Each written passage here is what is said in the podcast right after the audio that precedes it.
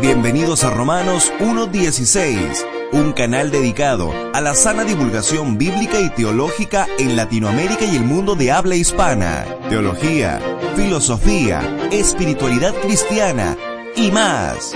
Con Juan Paulo Martínez Menchaca.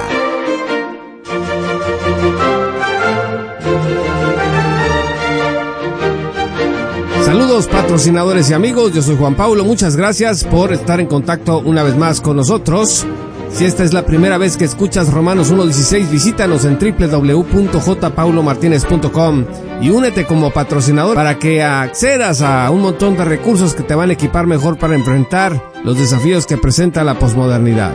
Eran las iglesias del Nuevo Testamento, iglesias de sana doctrina. ¿Has visto en la red esta pregunta recurrente de quiero saber dónde hay una iglesia de sana doctrina o te han preguntado a ti, oye, ¿te congregas en una iglesia de sana doctrina? Una vez una persona me dijo, estoy casi seguro de que la iglesia en donde tú vas es de lo mejorcito que hay ahí en tu ciudad. Este concepto de iglesias de sana doctrina, ¿de dónde proviene? ¿Proviene de la Sagrada Escritura? Las iglesias del Nuevo Testamento eran iglesias de sana doctrina.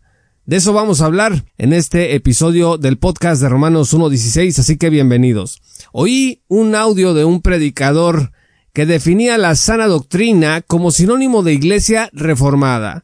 Según el argumento, una iglesia sana es aquella que está libre de falsos maestros, de farsantes, libre de engañadores y de avaros, libre de mentirosos, libre de gente en el error, libre de conductas aberrantes y cosas parecidas. Ahora, estas ideas acerca de lo que es una iglesia de sana doctrina se hicieron populares entre seguidores del puritanismo. En realidad, amigos, el concepto iglesia de sana doctrina, repito, el concepto iglesia de sana doctrina, es un constructo teológico que no se halla en el Nuevo Testamento. Resulta de una inferencia. La Biblia sí habla de sana doctrina. El concepto de iglesia de sana doctrina no está explícitamente en la Sagrada Escritura, pero sí lo está el concepto de sana doctrina. Vean ustedes, por ejemplo, en Tito 1, versículo 9, donde hablando de los requisitos para ancianos y obispos, dice, debe retener la palabra fiel que es conforme a la enseñanza, para que sea capaz también de exhortar con sana doctrina y refutar a los que contradicen. Sana significa aquí una enseñanza sin mezcla de error. Voy a repetir. Sana significa aquí una enseñanza sin mezcla de error. La palabra no nos dice si hay categorías de error aquí. Se limita a decirnos que la verdad libre de error es sana doctrina.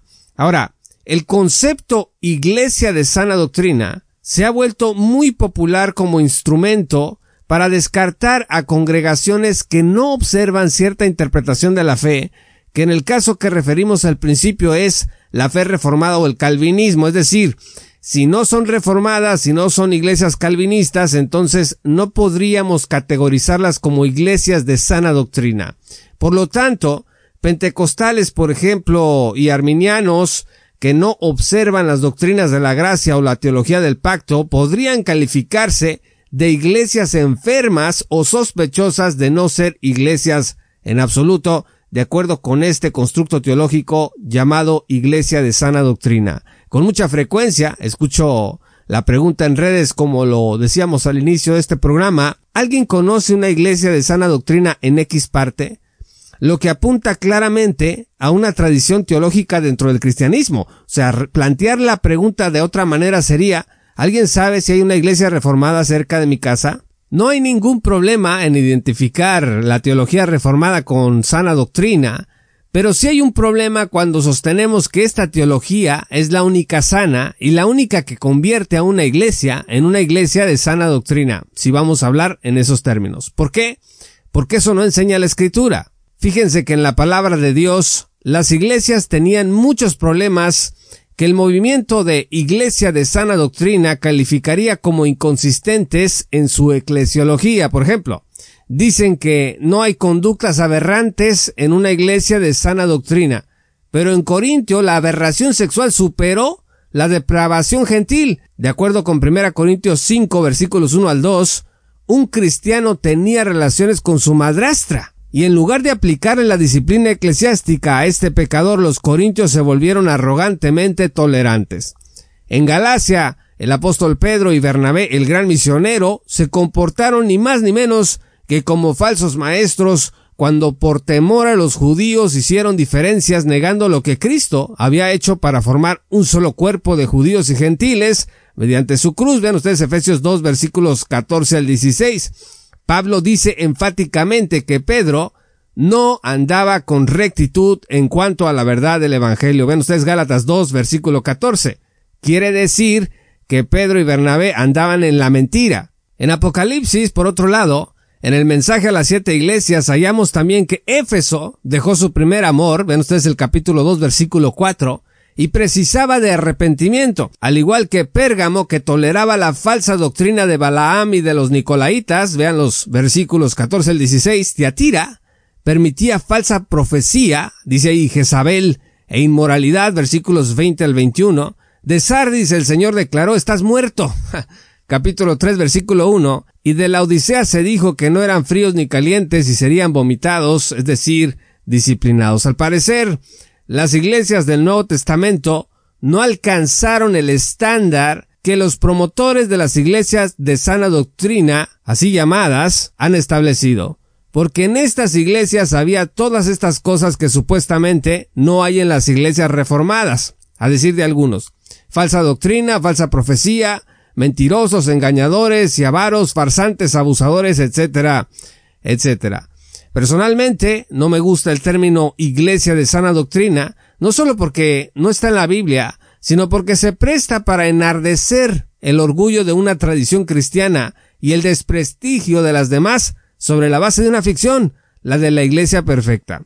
Tenemos que trabajar para proteger, queridos amigos, a nuestras congregaciones de todos los males que las acechan, y para ello necesitamos, para empezar, el valor de ver las cosas como son en realidad, que en nuestras iglesias, iglesias de Cristo, hay mentirosos, hay gente farsante, hay avaros, hay engañadores, abusadores, puede haber falsa profecía, puede haber error doctrinal y reconocerlo nos va a ayudar a empezar a corregirlo. Así que para terminar quiero ofrecerte tres cosas que podemos hacer.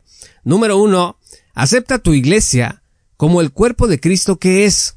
Deja de darle vueltas al asunto, deja de estar midiendo tu iglesia con la regla de Internet, de la red social. Acepta tu iglesia como el cuerpo de Cristo que es. No importa si está muy arrugada, sigue siendo el cuerpo de Cristo. Número dos, honra al Señor en tu iglesia, proclamando la verdad. Eso sí podemos hacer. Si ves que hay error, hay que proclamar la verdad, hay que hablar con las personas, hay que tratar de incidir en la educación de una iglesia si es posible. Y número tres, reconoce que somos un taller de pecadores y no un museo de santos como dice un conocido dicho cristiano y que la pureza en la vida cristiana empieza con un corazón más como el de Cristo antes de que con una adecuación total de nuestras mentes con la verdad algo que en esta vida yo creo que nunca va a suceder. Todo esto quiere decir que amar se va a convertir en tu prioridad y que desde allí podrás impactar más y mejor tu propia vida y la de los demás. Muchas gracias por haber escuchado este programa. Yo soy Juan Pablo del podcast de Romanos 1.16. Síguenos en nuestra página pública de Facebook, el podcast de Romanos 1.16. También estamos en Instagram como J. Paulo Martínez 1 y en Twitter como arroba jpmartínez-r116. Únete como patrocinador en www.patreon.com diagonal J. Paulo Martínez. Que el Señor te bendiga hasta que volvamos a encontrarnos. Esto fue Romanos 1.16 con Juan Paulo Martínez Menchaca. Únete como patrocinador y apoya la sana divulgación bíblica y teológica en América Latina Búsquenos y síguenos en nuestro sitio web oficial, redes sociales y otras.